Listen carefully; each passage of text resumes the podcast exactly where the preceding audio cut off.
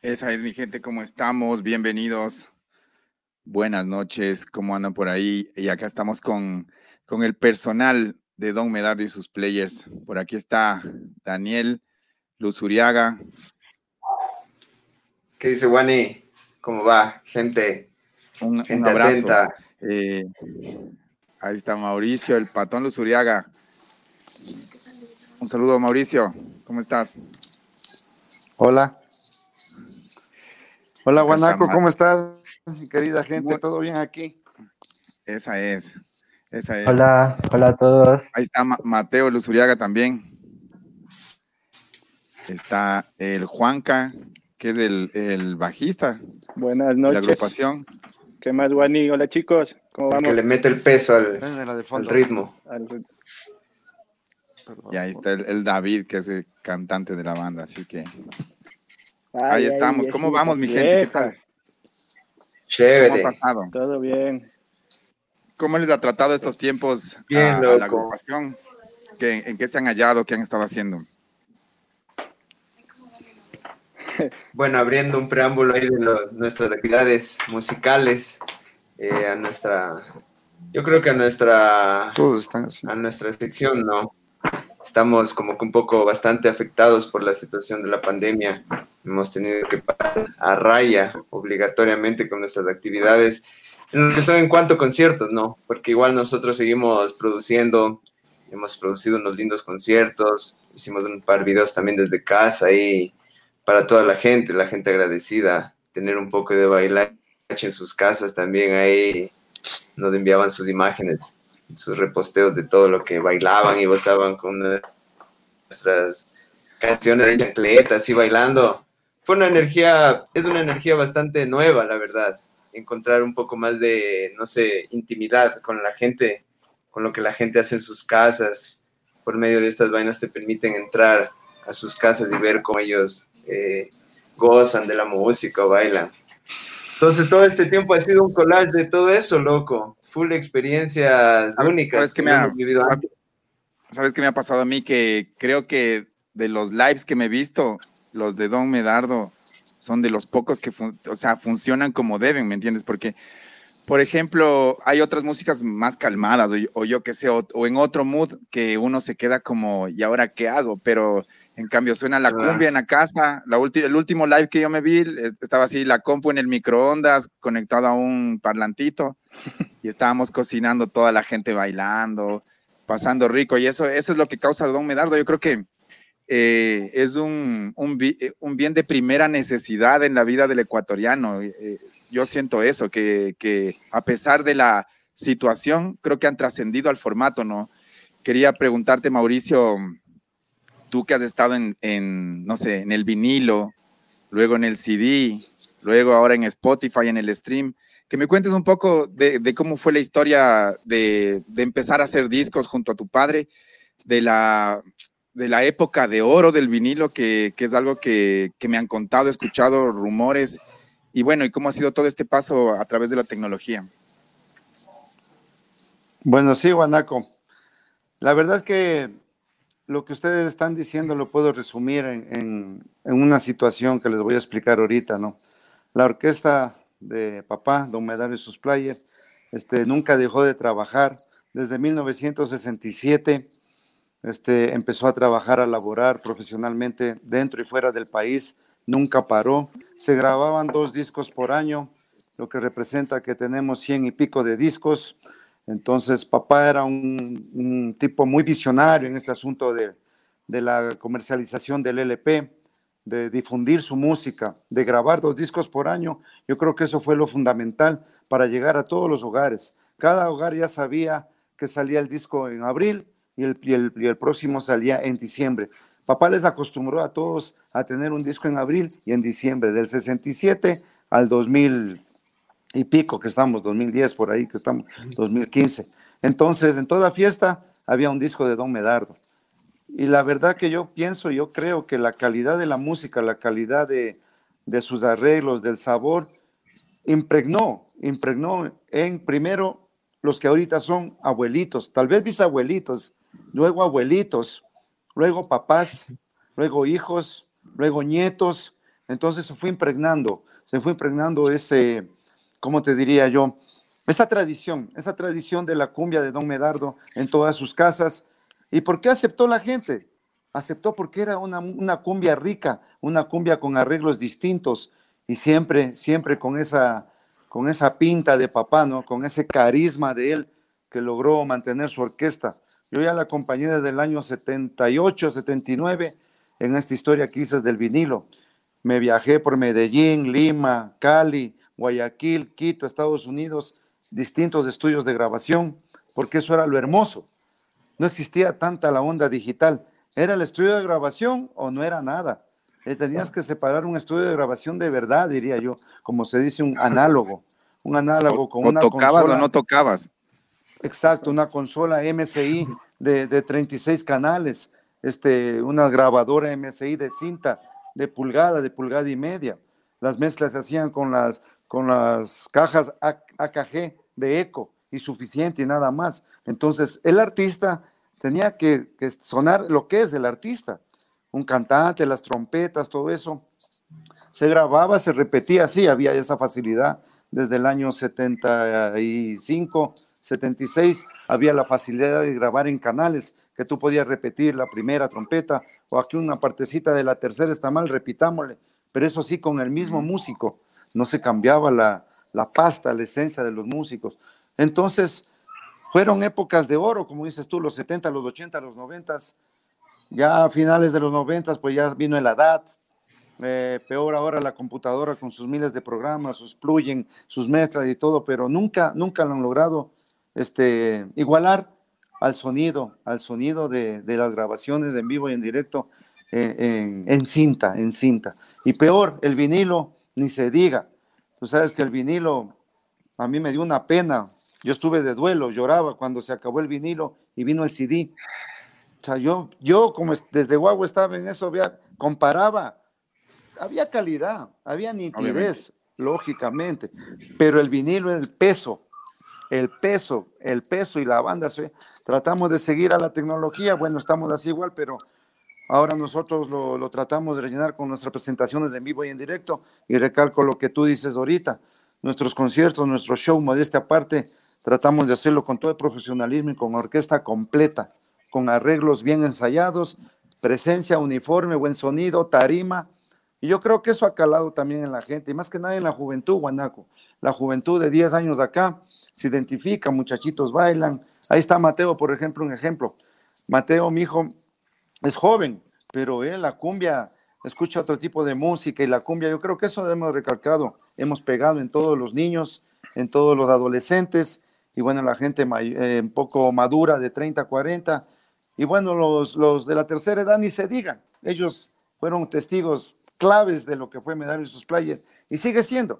Entonces yo creo, para resumir todo esto que te estoy explicando, que la orquesta de Don y sus players ha calado en toda la gente, en todo el público ecuatoriano y fuera de él, y se ha hecho una cultura, una cultura de cumbia, una cultura musical, que siempre todo el mundo, inclusive hace muchos años atrás, siempre le decían a papá, ¿en qué casa no hay un disco de Don Medardo? y se reían y todo, porque la verdad, son ciento y 105, 106 discos que se grabó. Entonces la gente decía, ¿en qué casa no ponen un disco de Don Medardo en una fiesta? Y eso nos alegra sobremanera. Yo me alegro mucho por papá, me alegro mucho por mí mismo, por mis hijos, porque seguimos con este legado y seguimos pues con mucho profesionalismo, más todavía, porque la responsabilidad es grande, seguimos con más responsabilidad y, con más, con más ese, ¿cómo te digo?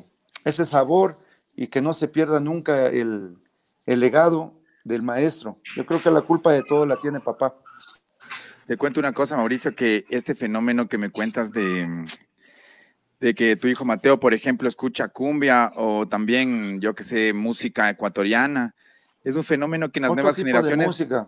Claro, digo, pero en las nuevas generaciones pueden estar escuchando trap, reggaetón, pop, rock, lo que sea, pero la mayoría de gente sí escucha también la música más tradicional de su país o, digamos, en, el, en el caso de, de, México, por ejemplo, ellos son bien pegados también a la, a la música tradicional mexicana y, y, la mantienen. Ya ves, ahorita hay como estas, estas mixturas de, de paseo duranguense cantando Snoop Dogg o cosas así. O sea, ya los fits se fueron, se alocaron, ya hay unas mezclas así bien, bien, bien raras, pero pasan, o sea, pasan. Yo le, yo le, yo le, le catalogo esta como música de consumo, música de consumo. Ahora, otra música, escuchar los Carpenters, los Beatles, escuchar música de Ray Conniff, de Henry Mancini, es otro punto muy aparte, ¿no?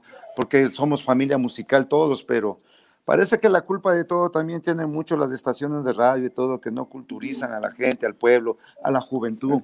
Yo te digo porque yo he cogido una radio, puesto todita las radios, todo el día de principio a fin, y todo el día de principio a fin es puro reggaetón.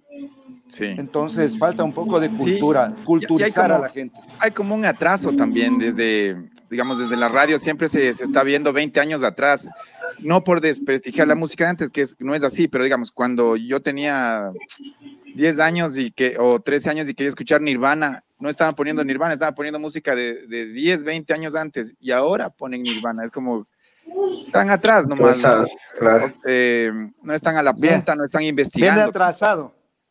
Pero bueno, tenemos estos espacios para romper justo esa, esas notas. David, quería preguntarte a vos, ¿cómo te uniste a la banda? ¿Qué fue para vos pues, entrar en, en Don Medardo? Porque escuchado varias veces a varios músicos, sesionistas y eso que dicen es la institución y parte del, del, cartón es pasar por ahí parte de la grabación musical. Fue chuta, eh, las condiciones se dieron, creo, justo había salido un cantante y yo tenía la suerte de conocerle a Daniel desde chamito, de eso creo que yo creo que si nací en otro punto del Ecuador ya no tenía esa suerte, no tenía la oportunidad. Entonces se dio la suerte, la oportunidad, chuta, y me quedé, les gustó. Y más bien lo duro ha sido mantenerse que entrar en ese sentido, ¿no? Porque sí fue la, la oportunidad la, abierta a la orquesta de escuchar, y me consta que, digamos, aquí en, como cantantes han querido, sí les han escuchado, a veces justo que falta el niseco, te dan la oportunidad de que toques, a ver, ya a ver qué, qué chucha, quién eres. Pero y si no mismo representas, no, es como que siga nomás su camino, claro, algo así. Pero chuta es una responsabilidad, porque como tú dices, esta orquesta es tradicional y la gente tiene ya una expectativa. Y es, tienes que estar al nivel de la expectativa, porque si no, la opinión pública te lincha nomás, ¿no? Claro que también hay haters que no hay que pararles bolas. Y te pregunto esto como de, de, de cantante a cantante, es como, y a veces has sentido como toda esa presión en los hombros, porque a veces, no sé, si el Juan que en el contrabajo le duele la garganta o le duele la barriga, como medio puede amagar, tal vez ese show no baila tanto, la pasa mal, pero estar al frente es una como una responsabilidad de poner la cara y, de, también ser un poco entretenedor, ¿no? De hacer que la gente pase. ¿Has sentido esa presión de no tienes que equivocarte, no tienes que lastimarte la garganta y todas esas cosas dentro de la orquesta? Tanto, tanto que te cambia la vida, digamos, ¿no? Es porque tienes que cuidarte, no puedes ser un descuidado de salir en camiseta, por ejemplo, ahorita que está lloviendo, ya tienes que quedarte en la caleta, así es. O eso, digamos, que si quieres fumar, no puedes fumar antes del show porque sabes que luego vas a valer carpeta. Entonces, de ley es una responsabilidad, no un miedo, algo que te estrese, pero sí te cambia, tienes que cuidarte eso. Yo no puedo lesionarme el pie jugando fútbol claro, una disciplina, porque si me lesiono el pie, capaz viene otro man que baila mejor y se queda con el puesto, algo así. Entonces, tengo que estar tranquilito. Practicando los pases a diario, ¿sí o no? Eso, y sudando. Bailoterapia.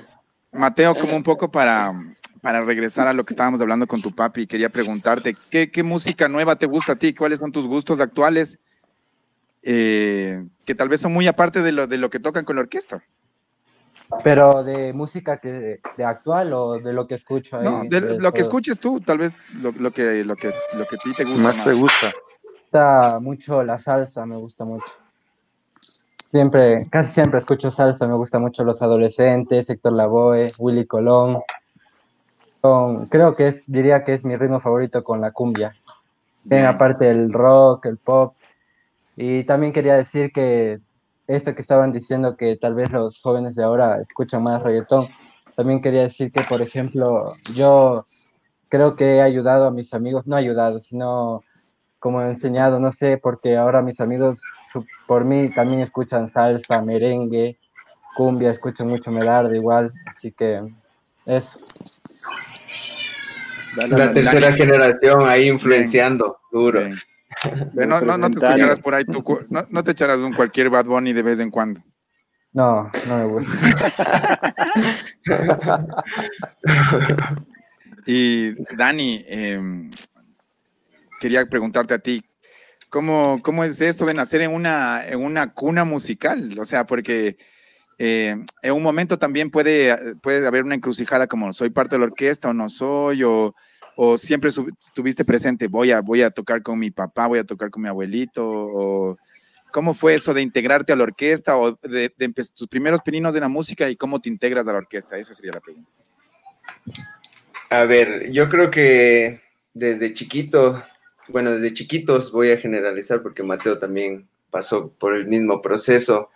Eh, fuimos eh, educados o fuimos, o nuestras vidas estuvieron bastante influenciadas por la música, por la música a 100%, desde que me despertaba en la mañana, siete años, y escuchaba, no sé, en la, en la sala música, y yo decía, ¿qué hace mi papi? Está escuchando música, creo. Y me, me levantaba y le, le veía a él con sus vinilos, escuchando las canciones, salsa, obviamente salsa, cumbia. Entonces era como que sí o sí te levantabas a clases de música con tu papá a escuchar, ¿qué es esto? Ah, este es Lavillo, este cantante se llama así, mira, este es mejor cantante, este tiene la voz un poco más cálida, más bonita, mira esta canción, pa. Entonces esas influencias musicales poco a poco fueron madurando.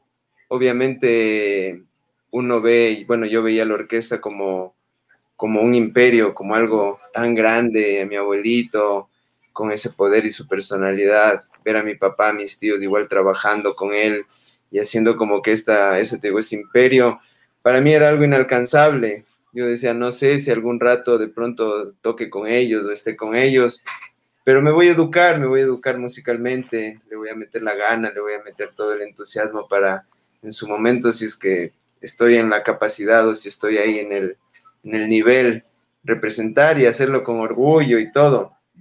Pero a medida que fue mi vida transcurriéndose, todo se, se posteó o, se, o se, se ordenó para yo ingresar a la orquesta, para ser músico de la orquesta, para ser un player más, alguien que apoye a mi papá, que apoye a mi abuelito, porque fui bastante curioso también a medida que fui creciendo en, en, mi, en mi, vida musical.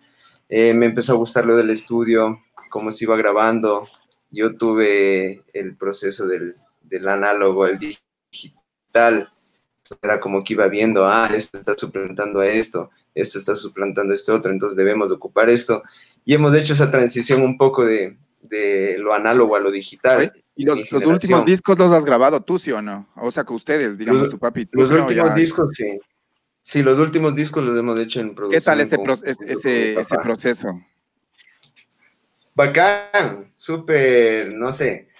A veces es como que digo yo, es una energía única hacerlo con tu papá porque quizá, no sé, yo digo como un amigo de banda, algún punto en contra o alguna cosa que digas, no, a mí me gusta esto, a mí me gusta este otro, tú le dices así como que no, no, esto así, pero con mi papá, así como que él, siendo como el, el líder de todo esto, y así un poco igual irle guiando, haciendo las cosas, enseñándole como cuál es el proceso de toda la, la cuestión digital y todo esto, un proceso bastante orgánico y que yo creo que a él y a mí y a Mateo igual, que ahora ya está igual en estos procesos, nos ayudan a crecer como, aparte del negocio familiar y aprender a hacerlo como personas, como familia. Yo creo que... O, o sea, diga, digamos que si hay, si hay democracia en ese, en ese sistema Total. de creación familiar, así como si tú lanzas una idea o el Mateo lanza una idea, no es que dicen, calla, chamo, sino él puede meter no, su idea. No, claro, todos, todos tenemos voz y voto aquí. Siempre, bueno, pasamos por el filtro de mi papi, ¿no? Lanzamos las ideas y mi papá es, bueno, el que nos dice, sí, de acuerdo, estoy de acuerdo, esto sí.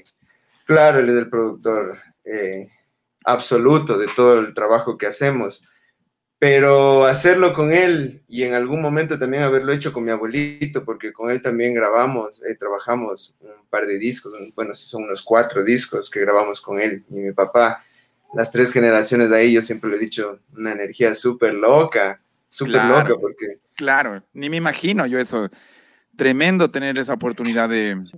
Sí, de sí, yo conectar. totalmente agradecido, yo totalmente agradecido y bueno, pues no sé, también públicamente un gracias a mi papi y a todo esto que, que nos ha dado. A mí, a Mateo, es un regalo, como dijo el David, único. El Juanca, justo cuando le voy a preguntar, se va. Ha venido a ver un, traguito, un vasito de agua. Cafecito. Eh. Mauricio, te quería, te quería preguntar un poco cómo ha sido, cómo les tomó este tema de, de pandemia, de cuarentena, digamos, especialmente, digamos, digamos tú, como te decía, que has pasado por todos los formatos de la música, que tal vez has visto ya varias catástrofes incluso en la economía ecuatoriana o ese tipo de cosas, ¿cómo?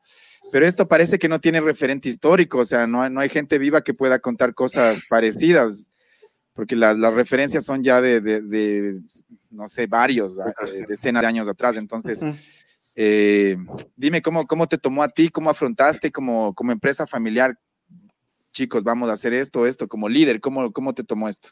Bueno, sí, la verdad que eh, nos cogió de la noche a la mañana, porque habíamos terminado un compromiso en los carnavales por Cuenca, por Ambato, por, bueno, tuvimos varios sitios, luego terminamos en una discoteca de acá de Quito muy popular, y yo como siempre les dije a los músicos, bueno muchachos, la próxima semana teníamos Ibarra, Ambato y Cuenca.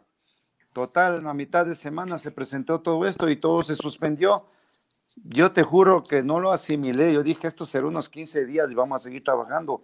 Pero si ha sido esto sin precedentes, como dices tú, una situación de pandemia totalmente increíble. Vamos a los siete meses eh, sin tocar regularmente como sabíamos hacerlo, viajar tres días a la semana. Ya acostumbrado, ¿no? ¿Cuán- ¿Cuántos días pasabas de la semana eh, viajando, el- cruzando el Ecuador? ¿Te cogió así raro estar en la casa? Claro. O... En el lógico, el mes tiene 31 días, pasábamos viajando 20, 22 días, 25 días viajando.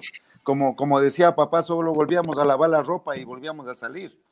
Entonces, fue algo increíble, pero bueno, también fue para todos, ¿no? No solamente para, Claro, para nosotros. obvio. Nosotros, nosotros como artistas, sí hemos sido los más golpeados y todo. Daniel decía justamente que hemos tenido la, la buena suerte de hacer dos conciertos online ya, con todo el cariño de la gente, con todo el cariño de la gente, que no hubo otra manera que tener ese contacto por intermedio del internet. El primer concierto, recuerdo que fue el, por el 13, 20 de mayo, a fines de mayo, si no recuerdo.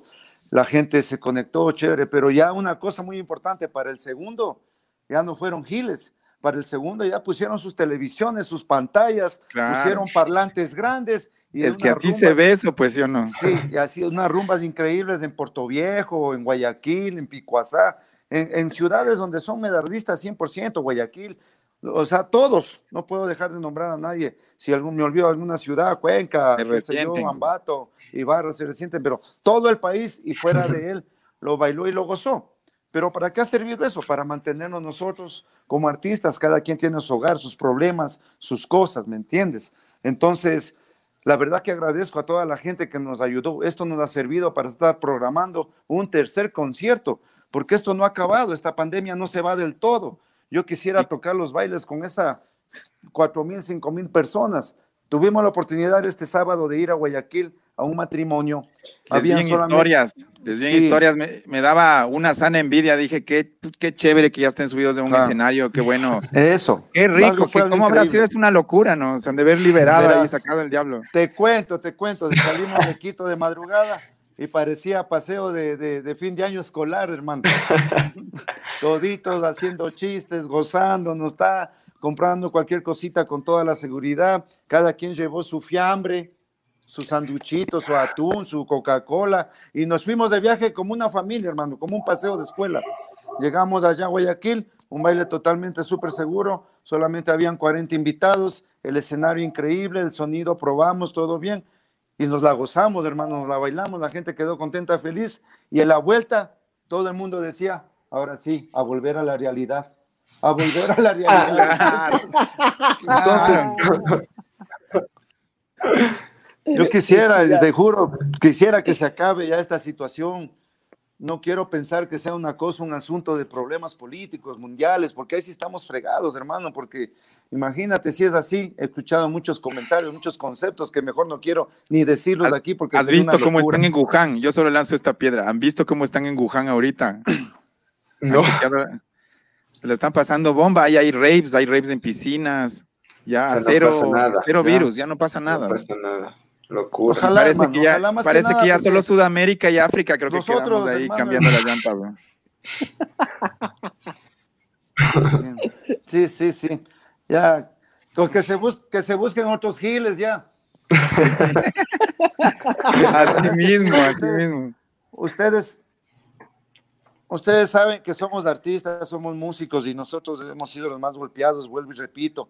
Pero la verdad es que, bueno, Dios es grande, ¿no? Dios es grande, nos hemos mantenido de esa manera. Hicimos en casa unos tres, tres videos así directo desde casa, ¿no?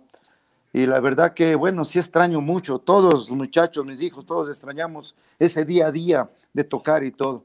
Hemos aprovechado el tiempo grabando, haciendo unas grabaciones que estaban pendientes, que ya casi están listas para sacarlas a su debido momento. Y hemos estado preparando estos shows online. Justamente estamos ahorita preparando el tercer Y- concierto del show online, perdón, que es en el mes de octubre, fecha sorpresa. La gente está totalmente activada y esperemos que nos acompañen. Igual será si no se acaba esto para las fiestas de Quito y ojalá ya se termine esta situación, Guanaco, porque estamos ya un poco llanta baja, como dices Que vos. sea así, Dios mío, ya. Oye, eh, Mauricio, eso te iba a decir, que en un punto ya, ya para mí ni siquiera es por la plata. Ya está, uno ya hizo sus business y todo, ¿cachas? Ya es como que tienes que hacer otros business porque si no ya no estaríamos ni aquí. Pero ya ni siquiera es por la plata, es por las ganas de ser uno mismo, porque uno es como mitad humano, mitad música, Ah. entonces es parte de ti salir Ya. al escenario. Bueno, de hacer lo a que un- nos gusta, de hacer música. eso, eso. Quiero que ahorita vamos a unos Dale, mensajes dale. comerciales. Quiero contarles a la gente que está conectada que estoy haciendo un, un- una batalla de, rap en las redes que se llama Barras por Beats. El que gane le regalamos un beat y un cyber grabado, así que un cipher grabado, así que pilas ya, que vamos a lanzar esta vaina ya mismo. Uh. Bienvenidos a Barras por Beats buscando al King Kids, please. Inscríbanse, descarguen la instrumental de YouTube Spotify, rapea, sube a Instagram, etiqueta arroba guanaco MC, hashtag Barras por Beats, ganate un tema producido en Faflog Music, grabado, mezclado, masterizado, te filmamos un cipher representando tu estilo pesado, cámara, luces de acción, empieza el Nemesis, un nuevo génesis, buscando de la rima dioses, si tienes estilo, manejas el tempo, tienes argumento, tienes el talento, el brillo por dentro, manica, lo siento, eres de los nuestros, llegó el momento en el movimiento, puro sentimiento, al rap represento, solo haz el intento, tu conocimiento te lleva al encuentro, eres el cimiento al 100%. Barras por beats, by Guanaco MC, barras por beats, inscríbete aquí, barras por beats, by Guanaco MC, barras por beats, buscamos al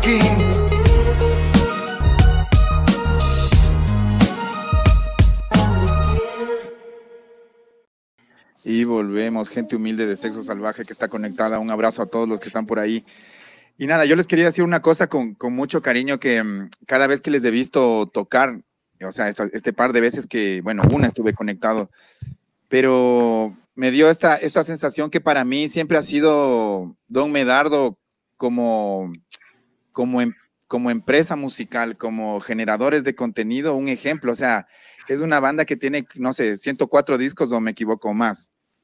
Ya, ya no sé ni cuántos. 104. Ciento- 104.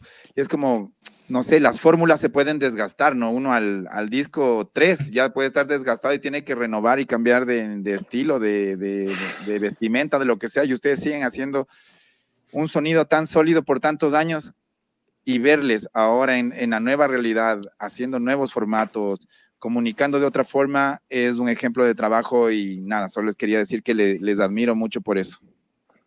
Chévere, Wani, gracias. Sí, nos sacamos del aire también. Claro, es que es una joda, porque Ok. antes era subirse al Ahí está el escenario. Juan KB. Claro. Es Juanca, Juanca, Ya Juanca, volví, ya volví. ¿Sí me escuchan? ¿Dónde te- qué, qué estás? ¿Qué- creo que te has comido alguna nota en ese viaje de Guayaquil que desapareces cada, Cada cinco cada minutos. Es que me estoy haciendo loco. No, no. El internet aquí en la casa está pésimo. Está loco. Pero bueno, ahí vamos. Oye, Juanca, eh, Dime. yo sé que tú has, tú has hecho tus estudios en música en Argentina y tales. Tal vez desde tu perspectiva, ¿dónde crees que va la industria musical con este panorama actual? Eh, chuta, yo veo cada vez que la industria se va perdiendo, porque Eh, en referente a la composición y a la musicalidad. Antes se hacían temas increíbles, arreglos increíbles, y eso se plasmaba en un disco y eso se trataba de vender para que la gente consuma. Ahora, lastimosamente, es como que los temas son un poco más sencillos y más rápidos. Eh, no pasan tal vez los estándares, la calidad antes de, que antes tenían de composición. Entonces ya la industria se vuelve más de billete, de dinero, más que tratar de conseguir un artista que haga algo chévere, bonito y que perdure en la historia y de ah, views. Es, y solo eso, y solo te encargas de que tengo que tener un millón de visitas en YouTube para poder hacer dinero. Y, y, se pierde un poco el sentido de hacer música, de transmitir algo que uno siente a hacer dinero, solo hacer plata. Y, sabes que también hay, hay, una analogía también que es, no sé, que es un, un, poco rara. O sea, a ver, hay una disyuntiva, mejor dicho. No, no se traducen los views y los likes directamente a veces en, dinero, ¿cachas? Hay mucha gente que tiene muchos views, pero no le contratan para, para nada, ¿me entiendes? o, hay gente que tiene muchos views, pero nunca ha hecho un show, nunca ha estado Hay gente que tiene muchos views, claro, que no, o que no tiene un show, no tiene cómo pararse en la tarima, solo es como toda una puesta en escena de redes. Sí, es, más o menos el marketing. Eh, el marketing ahora se maneja de esa manera. Entre mejor video hagas y más plata le inviertas y llegues a más personas, supuestamente eres más famoso y mejor artista. No vamos a decir el nombre. Ah. No vamos a decir el nombre. bien, Dani, bien, Dani. Pero bueno, ese, esa es la idea y eso es lo que está pasando ahora.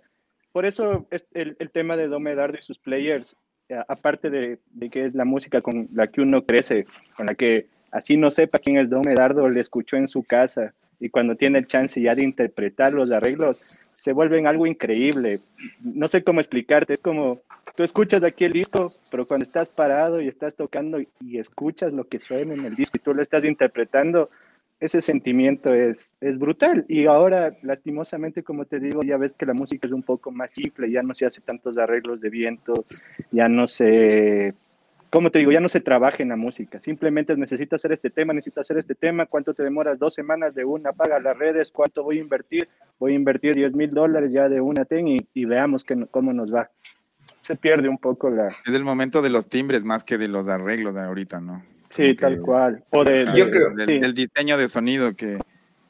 Y yo creo que es en todo ámbito, como generalizando ya un poco esta vaina de las redes o esta plataforma para exponerte en cualquier eh, contexto en el que tú quieras, te da un facilismo de crear material muy banal de cualquier cosa. O sea, si tú filmas de una mosca que va caminando, no sé, va caminando y pone el video de la mosca loca, por ejemplo, la gente consume eso, pero consume como que fuera algo súper trascendental para ellos. Los videos de gatitos, pues, mijo, los videos de gatitos, ¿cuántos views tienen? Cualquier video loco la gente, y esto a los artistas les facilita porque, claro, se compra una compu, se compran un, controlador MIDI, hacen par líneas de ahí, par, le ponen una voz, afinan esa voz, hacen una foto ahí, Photoshop Full Edition, le ponen ahí tipo Grammy todo, y obvio ya son artistas y ya sucede todo para ellos. Y el problema aquí es que la gente consume, lo, ese es el problema que no entiendo por qué no la gente dice, bueno, esto es material banal, pero lo que voy a consumir es, por ejemplo, claro, a Guanaco, a Don Medardo, a Suburbia, a tales bandas, porque son, son, no sé, talento ecuatoriano. Como decía yo cuando pasó esto de lo de Marmota también, yo decía, siempre es cuando se va alguien que la gente empieza, no, Chuterman, el man era un capo, era un dios, pero nunca vi yo que esas personas que decían que era un capo o eso compartían un post del man o una canción del man así cualquier día normal. Entonces, creo que ahí eh, la gente está ya con las redes muy full y no, no, no enfocan bien el camino hacia un consumismo más consciente. Eso. Y a ver, chicos, ¿y, qué se viene en el nuevo, en el tercer show online de, de Medardo? ¿Qué nos van a traer? ¿Cuál es la diferencia con los otros? ¿O en qué van a marcar la pauta para, para esto, bajo qué plataforma y tales. Cuenten un poquito. Eh, ¿Quién va? Pa, a ver. ¿Quién va? Se quedan ahí con... ¿Estamos? Es que así, así son las entrevistas. No, a ver, un chance, a ver, este ¿A quién, nuevo a quién? Lo del nuevo concierto, que tenemos Ya, un nuevo sí. repertorio, por ejemplo. Bueno, Tuvimos sí. tres conciertos. Este, tú sabes que el repertorio, el repertorio, Dale, Mauricio, estamos escuchándote. Creo que es la, la conexión. Capaz Que retraso. Ya. sí, justamente eso te digo. Voy a hablar. Este, la situación es que los dos conciertos primeros online, un éxito total. La música de la orquesta es tan tanta que, la verdad que este tercer concierto eh, se diferencia porque eh, viramos el repertorio. Viramos el repertorio, vamos a tocar, créeme, ra- razón creo que de 8, 9, 10 mosaicos que no hemos tocado en los otros conciertos, pero que son éxitos. Exacto. ¿Cuánto es del volumen? ¿Cuánto del volumen de, de éxitos que tiene la orquesta? Que los, los cogimos, lo hicimos la lista, hicimos un- un una selección bien chévere y eso es lo que la gente va a bailar. Temas que no bailaron en los otros dos, pero sí también los clásicos, ¿no? No se puede dejar de tocar. Por ejemplo, un solo tú. Si no tocamos, los chicos nos matan. O una cumbia chonera Te linchan. una cumbia, una cumbia chonera que es tan tradicional. Pero también hay otros temas como Amilín de Ecuador, como el árbol frondoso y florido, como la enfermera. Temas totalmente íconos de la música tropical que fueron éxitos en los 80s, 90s y en los 2000 también. Entonces, eso iba a decir va a estar muy que- chévere, igual es otro tipo. Te iba a decir, Mauricio, que una cosa que me encanta de, de, de Don Medardo es cuando tropicalizan los sanjuanitos o, o los temas nacionales. Vamos a tener también un poco de eso en el, en el show.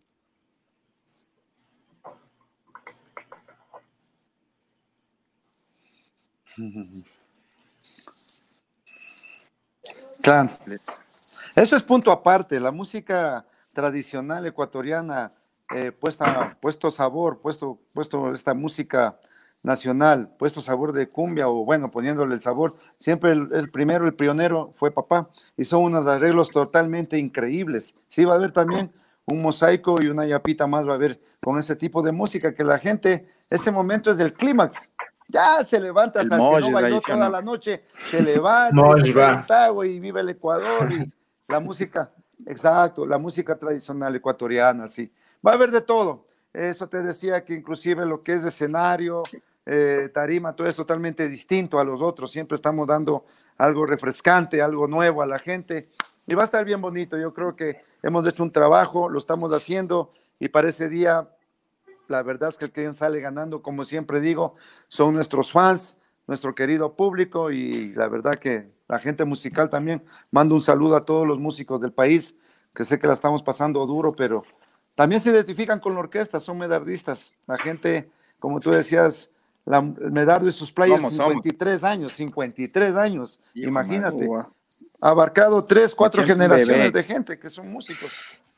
Ya ves, yo también. Yo les, yo les- yo les quería preguntar una cosa. em, a ver, ustedes que siempre están en la carretera y viajando, cruzando de norte a sur, de este a oeste del país, tres huecas del Ecuador, cada uno. Así, lugar- lugares para comer en la noche o en la carretera o en cada ciudad. ¿Quién empieza? ¿Quién Yo empieza? A ver, de- yo. A ver, vaya, Juan. Yo tengo esta de, de Puerto Viejo, donde siempre nos comemos los, los ceviches, en la 9 de octubre, donde le, ahí tienes que preguntar por el Führer, y, de- y dices que vas de parte de Don Medardo y sus players y te atiende, pero belleza. ¿Y esa qué es se mi pide hueca. ahí? Ceviche ¿cuál de es? pescado, ceviche de pescado. Ya. Esa es la propia. Esa hueca creo que todos corroboramos. Es una hueca 9 de octubre en Puerto Viejo. Un saludo a esa gente en Puerto Viejo. Excelente. Hay otra hueca, yo también voy a decir otra de ceviche en Puerto Viejo, la Bolívar. La cevichería Bolívar, excelente ceviche también ahí.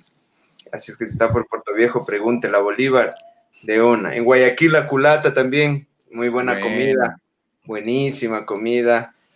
Eh, a ver, ¿dónde más? En la Santa sierra, mande uno, pues a ver. Ah, ah, antes de salir de Puerto Viejo, antes de salir de Puerto Viejo, es una de las cosas más bacanas poder después de cualquier, si tuviste tu, tu evento, lo que sea, a la madrugada Ah. caer al mercado de Puerto Viejo. Qué Tal bestia, cual. ñaño. No te Donde el imaginas en chino. todos los sentidos. Qué rico. Ahí, claro, ahí donde el chino. El pescado, el culancho recién fresquito, cortadito, es sabroso. Y hay de todo. Lo que quieras, guata con pescado. es sabroso. Esa es la mejor hueca que hay. Sí, tal cual. Ma- Mateo, Chévere. Yo, ya, la asesina Lojana. Ah, no. Ah, sí, verdad. Las asesinas de la IE son esas, Mateo, buenas. No, no me acordaba el nombre. Eso, son las de la IE, son Sí, buenísimas. Siempre que estamos en Loja visitamos las asesinas de la IE. la Tradición comida ya. locana también es fucha maldita, es esa comida es buenísima. Sí, sí. La verdad en el Ecuador hay muy Sí, buena muy comida. rica, muy deliciosa. A ver, Ma- Mauricio, Yo ¿de creo que algo? sí, en todas hueca. las ciudades tienen sus huecas. Una hueca bien grande, por ejemplo, es en la, a ver dónde te digo, dónde te digo, en Guayaquil. En Guayaquil también las, las menestras Facundo. Menestras con chancho, menestra con, con, con res, la típica menestra guayaca y la guata también, en Guayaquil. O sea, te puedo nombrar todas las ciudades. En, en Riobamba, el, el hornado, en el mercado. En, en Cuenca, por ejemplo, hay los, los restaurantes esos que se llama, lo típico, ¿no? El cuy. ¿Cómo se llama este, este? ¿Cómo se llama este, este? ¿Cómo se llamaba? El Vado, creo que es un, de un barrio de Cuenca, que te venden el motepillo, te venden el cuy, te venden la fritada, el hornado, totalmente delicioso. A ese momento te lo hacen ahí, a ti, frente a ti. También podemos hablar de Ibarra, las carnes coloradas, que son deliciosas, con un motecito, todo bien. Entonces, así en todas las ciudades del Ecuador siempre hay una hueca. Y nosotros como músicos, siempre la mayoría de veces cuando se acaba un baile, lo que hacemos es ir a buscar. Y siempre en todas las ciudades lo que hay es el mercado. En Calceta, me recuerdo una vez también en Calceta, que había el mercado, nos moríamos del hambre, buscábamos. ¿Verdad? Y alguien nos dijo, y alguien nos dijo, vayan al mercado de Calceta. Y yo me acuerdo que me pegué un seco de gallina criolla con una guatita sabrosa. Y, y la maldita, ya saben los chicos cuál es la maldita. ¿Cuál es la maldita? A ver, cuente. La maldita Coca-Cola. La maldita Coca-Cola. Hay la hueca también cuando regresamos de Manaví, donde comemos los bollos. Una vez nos paramos a las 4 o 5 de la mañana. Eso es por Flavio Alfaro, creo. Flavio Alfaro. Sí, sí. 4 o Sí, 5 señor. de la mañana volvíamos y nos dio hambre y paramos ahí todos a comer. Qué loco. La Claro, el maravilla la maravilla, está- carretera. Eso, ¿La maravilla en Max. La maravilla en Macas. En Maca hay un restaurante que se llama La Maravilla, también buenísimo. Café Colón. Buenísimo. Vea lo que te pone, vea lo que te pone Dani. Carlos Proaño, Carlos Super Truana. Can. Mi compañero, de, mi compañero de Donuts en Estados Unidos, en aquí de Estados Unidos. Claro. bien, un compraba abrazo ahí, super. Compraba cajas usted, ¿sí o qué? Las donas eran todo en Estados Unidos. ¿Qué era? Dunkin' Donuts. Ah. Cualquier donut. De toda, cualquiera, todas las que asomaban eran buenas.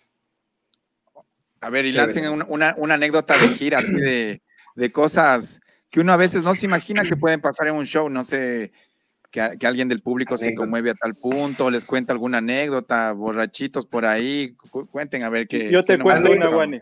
Yo te cuento ver, una, Wani, verás.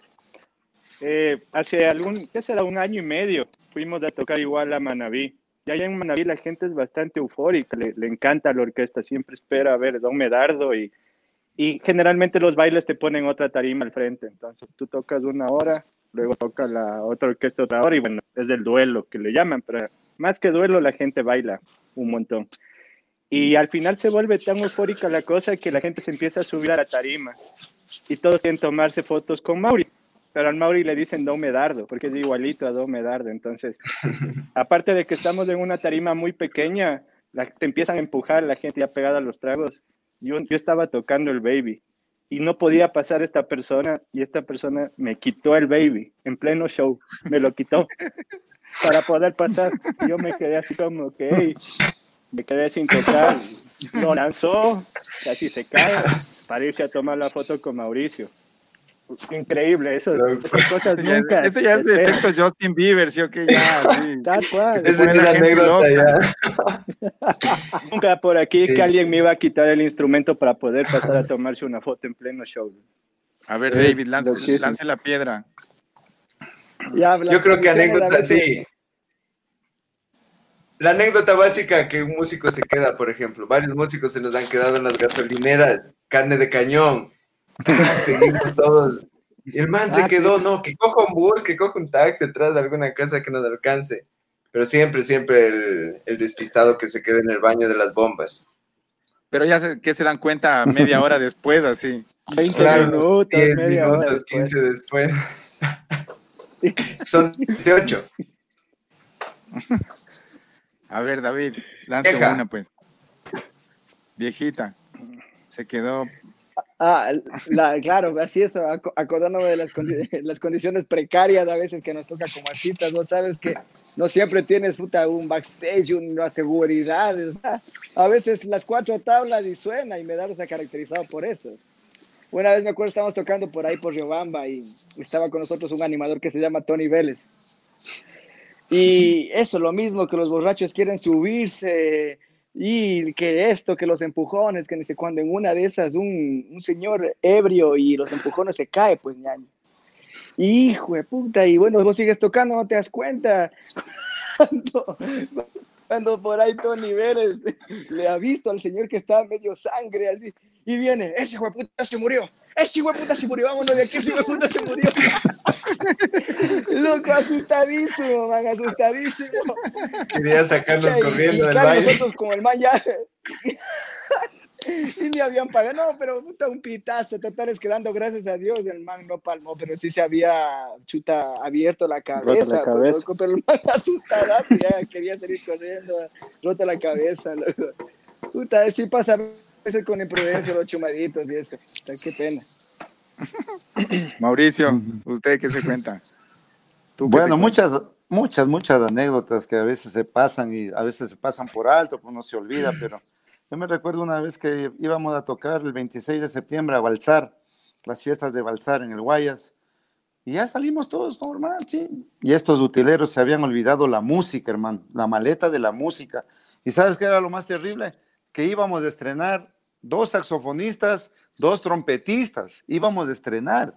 Esos manes necesitaban la partitura. Entonces, se dieron la cuenta, se dio cuenta más o menos por, ¿qué te digo yo? Llegando a Santo Domingo. Chuta, entonces media vuelta el utilero cogió papá, le mandó en un taxi fletado a Quito para que coja la música y vuelva. Vos hubieras visto las caras de los músicos nuevos para tocar, no tenían que, entonces tuvimos que improvisar porque el chico llegó más o menos como a las 11 de la noche, gracias a Dios, fue con otra orquesta, pero fueron minutos, fueron horas totalmente de incertidumbre, increíbles, porque si hubieran estado los de siempre, se toca de memoria, pues uno, dos, tres mosaicos, pero eran músicos nuevos. ¿Sabes por qué eran músicos nuevos? Porque habíamos llegado de Estados Unidos, habíamos llegado a Estados Unidos y dos, tres, cuatro se habían quedado en esos tiempos, era de moda, se quedaban nomás, nadie les decía nada. No había Entonces, migra. Entonces, Pre- exacto, pre- ¿no? 11 de No ahora septiembre. La cosa que, Pre. sí, a, a part- a partir de ahí se jodió todo. Bueno, entonces la verdad que llegó y cómo lo recibimos, pues al man, al utilero, como si que llegaba, puta, ¿qué te digo? Pues puta, lo más lindo del mundo. Pusimos la música y sonó distinto ya. Justo empezamos un mosaico y le vimos entrar. Y cuando entró puso la- la- las carpetas, bueno, eran buenos músicos profesionales y sonamos, por ejemplo, era la época del merengue, temas de los Rosario, temas de, de- de- de mucha gente de Estados Unidos, merengueros, de Johnny Ventura, y estaban de moda. Y la verdad que eso sí fue una experiencia bien, bien terrible, pero con felicidad al final. Qué bien. Y Mateo, ¿ya te, ya te ha tocado pasar alguna, alguna locura ahí en la, en la van o, o en los escenarios con, con, con la orquesta?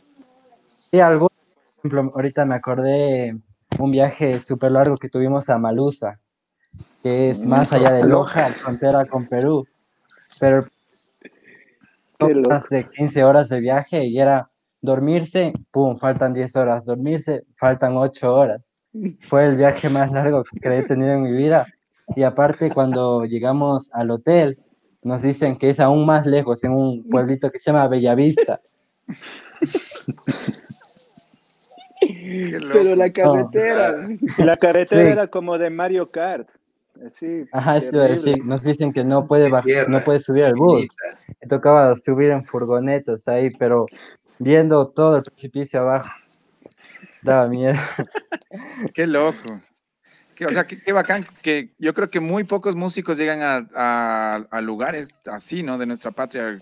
Ustedes logran recorrer muchísimos, muchísimos lugares que a es. veces uno ni, ni se imagina, ¿no? Eh, ¿Verdad yo me no acuerdo nos ahí, para tirar una anécdota también de mi, para tirar una anécdota de mi parte, me acuerdo una vez de un show que esta- estaba cantando y había unas amigas, así como la típica amiga pelucona en primera fila bailando ahí, queriendo su, su zona de confort y de respeto, pero la gente ya loca, o sea, ya la gente así queriendo, ya pues la música que uno hace es para alborotarse, comienzan ahí como a empujarse y esta man era, no, por favor, no, por favor, que no, no me toquen, no me toquen, no salten, que dice. Cuando otra amiga ya cabreada, o sea, por- las dos eran amigas mías, veo que otra amiga ya cabreada, que era como campeona de jiu-jitsu o algo así, loco. Solo veo que ¡pum! un quiño a la otra No. y, ¡pum! sale bola. y de ahí se para así. No, para, le pegó. para, para. Y después me di cuenta, les querían sacar, o sea, le, le querían sacar a la una, yo le defendí, pero después me di cuenta que ella fue la que le pegó, pero No, cosas que pasan a veces en los shows que se, que se, que, que se pone la, la, la locura y el frenesí. ¿no? Mm. En Cayambe Eh, pasó ay. eso también. A una algo chica le así sí, dieron te iba a un, decir. un golpe. La chica estaba en primera fila emocionada y después le llovió un puñete. No sé Claro, por qué. creo que era por el puesto, que estaban ahí en primera fila y la otra le empujaba y la otra le empujaba, hasta que la otra se fue por acá, nomás así se quedó fría, le vio y ¡pum! le dio uno solo, pero así.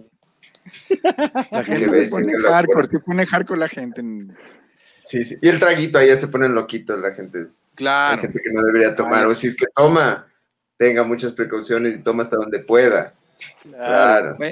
Y, y cuenten un poquito de- del show del fin de semana de, de este matrimonio. No sé, porque es como el primer show de la nueva normalidad que, que, o sea, de una orquesta grande, que les vi en un lugar chévere. ¿Cómo fue eso? Yo, yo ya me estoy imaginando volver a las tablas. ¿Cómo, ¿Cómo fue la sensación, no solo de ustedes, sino también cuántas personas se permiten y todas estas cosas que ahora aún son una incertidumbre? Claro, creo que los aforos de los lugares están para el 30 o 40%, me parece. Este caso fue en el Hilton Colón y bueno, el hotel sí tenía todos sus protocolos, el lugar era súper amplio, era como para unas 800 personas, 600, y habían, como dijo mi papi, 40, 60 personas.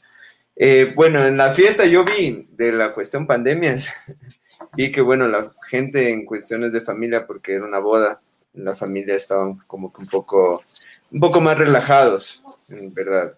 Nosotros de acá como músicos sí estamos, bueno, cada quien con su vasito, ahí cada quien consumía de su vaso el agua, las cosas, las mascarillas para movernos de un lugar al otro y todo. Eso en cuestiones de protocolos, es un poco eh, raro intentar estar pensando en protocolo, la vida, protocolo, la vida, Pro- coge el vaso, no, protocolo, pero ya te vas acostumbrando ahí a, a manejarlo.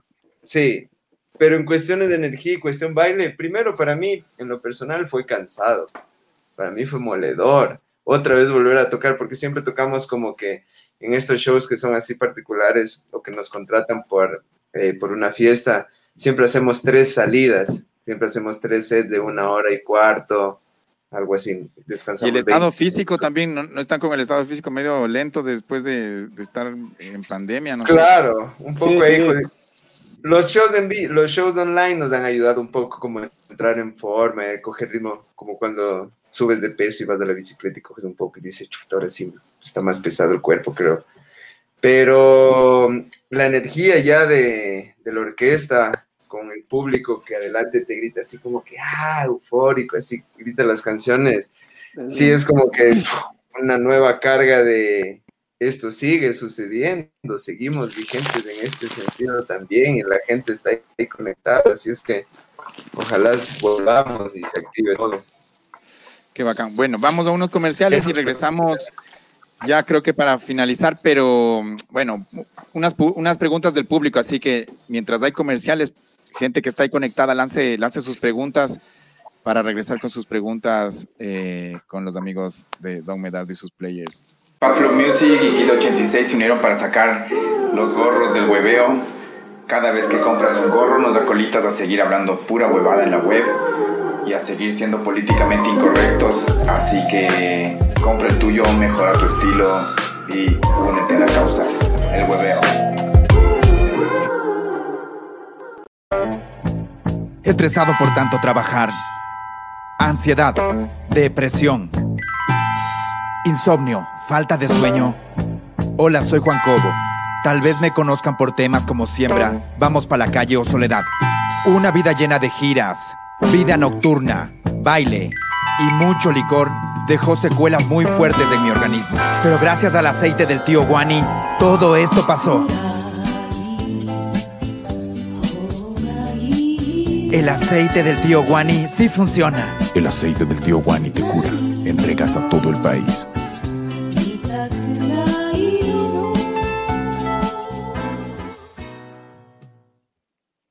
Volvemos, volvemos. Volvimos. Bueno, quería, les, quería, preguntar una cosa. Eh, ¿Cómo va a ser el show de 30 de octubre? Me parece que es. El que van a hacer. Todavía no hemos puesto la fecha. No es sorpresa. es sorpresa, es sorpresa. A la expectativa con la gente. Vamos a hacer ahí unos concursillos igual con la gente. Quería presentarte, mira, tengo aquí a alguien. Mira esta oh. pequeña Wani. Te la presento ahora por, la video. Hola, mi amor. Saludi. Qué linda, qué, qué delicadita, ¿no? Esa carita de porcelana parece. Claro, quería acotar que en esta pandemia, por ejemplo, nos hemos me he perdido de muchos conciertos, hemos estado pues en casita y para mí ha sido una bendición haber estado todo este tiempo en casa porque he podido disfrutar de mi hijita, del nacimiento, de su crecimiento, de estos meses. Ya pues ahí te hago la presentación oficial de tu sobrina. Bien, bien. hay, que va, en esto, ya cuando valga algún rato hemos de visitarnos, pero ahorita más bien mandar un saludo y un abrazo ahí a la Jos también, qué, lindo que, que es, lo que dices, qué, qué fortuna, ¿no? Te, que hayas, también haya coincidido con esto, que puedes pasar en tu casa, porque a veces uno le toca correr nomás en medio del trabajo, del estrés, que, que bueno. Eh, a ver, chiquillos, por ahí les mandan, les mandan saludos, saludos la gente. Hay miren oh, ahí. Mi Dios, un besito para la madre de esta. ahí también están preguntando cosas. Ah. En algún momento pensábamos hacer un film. Por ahí andaba el proceso. Pensábamos, pero pronto, pronto, pronto, pronto, pronto, sí, sería bacán. Eh, bueno, mijos, nada, un, un, honor haberles tenido aquí en esta noche y nada, eh, mandarles un, saludo grande que aparte de ser músicos que admiro un montón, son buenos amigos todos y, ojalá nos veamos pronto, que, que siga la abundancia, que sigan trabajando, trabajando mucho y un abrazo grande. No sé si se quieren despedir de, de su gente, de su público que está por acá conectado. Bueno, sí. Comienzo yo. Gracias a ti, Guanaco, la verdad que siempre también eres un artista excelente, multifacético y mucho cariño, mucho respeto. Te felicito por tu programa. Hemos estado muy chévere hablando aquí, muy amigablemente, como si estuviéramos en la sala tomándonos un café. A propósito, me está esperando un cafecito. y, la verdad, y la verdad es que quiero despedirme de toda la gente linda que apoya a Don Medario y sus players, sonido original de Mauricio Luzuriaga. Esperen con paciencia, el show se viene en este mes de octubre. Eh, siempre trabajamos para ustedes. Les envío muchas bendiciones a toda la gente linda, a toda la gente linda de las tres generaciones que han estado siempre con mi padre, conmigo y seguirán con mis hijos, porque don Medardo hay para rato, pero eso sí, con el mismo sabor y con el mismo profesionalismo. Gracias, Guanaco, y chévere tu programa. gracias, amigos. Algo por ahí. Chévere, bueno, yo igual. A ver, igual, un abrazo a toda esa gente, igual a la gente medardista que medardea día a día con nosotros y nos sigue. Chévere, muchas gracias. Igual a ti, Wani. Excelente espacio, brother. Espero siempre te vaya bien ahí eh, en tu carrera, tu familia también, a la Bel, a la Rosita, al pequeño heredero, al Benjamín. El heredero del Eh, nada, pues un abrazo a toda esa gente. No olviden seguirse cuidando. Eh, no olviden ser muy responsables en sus trabajos, en todas sus actividades. Yo lanzando esos mensajes ya de positivismo ahí. ¿Quieres Pero sí, sí, sí. Un abrazo, un abrazo a toda la gente que nos sigue y a todos mis hermanitos pues de ahí que están ahorita conectados. Juanqui, David, Matei, papi. Un abrazo ahí. Mateo, ¿quieres despedirte? que nos están viendo ahorita. Chévere, ojalá lo disfruten y lo compren. Y también agradecerte a ti, Guanaco, por esta más que entrevista, diría una conversación súper chévere, estuvo súper chévere este tiempito. Y nada, despedirme de todos, también de mi pan, ñaño, Juanca y David. Y nos vemos en una próxima. David, David Vieja. Flow, ataque a viejita, vieja. viejita despierta, está con, con las Viejita. gafas oscuras, creo que está ya, Ruco, creo que está Está Intelectual está. la malla nomás.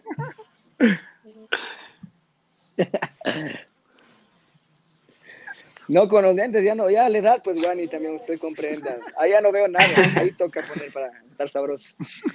Un abrazo a todos, a todos lo- los fans. Este, para ustedes es todo esto que, que hacemos, tanto como bueno, nuestras cabezas, Mauricio, Daniel, Mateo, nosotros como integrantes aportamos todo, damos todo en, en, eh, en el escenario. Tratamos, aparte de eso, como siempre, de con ese cariño en el escenario, sino en redes, de verdad he sido como que bastante cariño de la gente, si he logrado, he querido emprender algo, alguna, de alguna manera la gente se ha sido muy solidaria y veo que en general eh, sí ha salido a flote en, en mi círculo más cercano, digamos, esa solidaridad de tratar de darnos la mano en los emprendimientos, como vos dices, que nos toca hacer, porque si no, la- las dudas nos comen vivos. Les agradecemos a todos los fans, Dios les pague, estamos para ustedes. Guanaco, igual reiterarte ese agradecimiento por este espacio, porque me parece que eres pionero como en eso, en no dormirse, también en darle otro formato, en aprovechar las redes sociales para no comerles cuento a estos hijos de putas de la televisión y de los canales de, de- que tienen la- las radios, todos estos manes, los monopolios.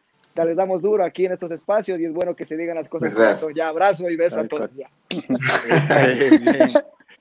Juanca, ¿qué es lo que? Bueno, sí, yo agradecer mucho a, a ti, Wani, por estos espacios. Creo que todo lo que se hace en las redes sociales también se tiene que aterrizar en un espacio de esta manera, donde a las personas que admiras o, o con quien quieres compartir puedas conocerle un poco más a detalle y no solo en su faceta, sea de artista, sea de periodista. Entonces, tener este tipo de charlas y de conversas más amenas antes que una entrevista me, me parece un espacio muy bacán que tú lo estás logrando y, y éxito en todo este proyecto, Wani, en verdad. Muchas gracias por invitarnos. Y a todos los fans, como siempre les decimos, el cariño y el trabajo para ustedes es para que reciban lo mejor. Se viene una sorpresota, no se pierdan, estén atentos a nuestras redes porque lo que se viene a continuación lo van a gozar y lo van a disfrutar y va a quedar para la eternidad. Así que muchas gracias por apoyarnos y cuídense mucho también. Pronto nos vemos. hermanos. Muchas gracias. Chévere, Wani. Muchas Grande. gracias por estar aquí. Y nada, un, un abrazo gigante a toda la gente que está conectada. No se olviden que estamos haciendo este, este concurso de rap buscando al king del rap o a la queen del rap. Así que ya saben, descarguen el vídeo y ahí está la vaina. Y nada, nos vemos pronto. Muchas gracias a todos los que están conectados. Un abrazo y nos vemos el próximo martes. Los aceites del tío Wani sí Ya tú funcionan. sabes, ya tú sabes. Y lo, la plena, lo- la plena Chao, chao. Del auspicio, pilas. de- No, mentira.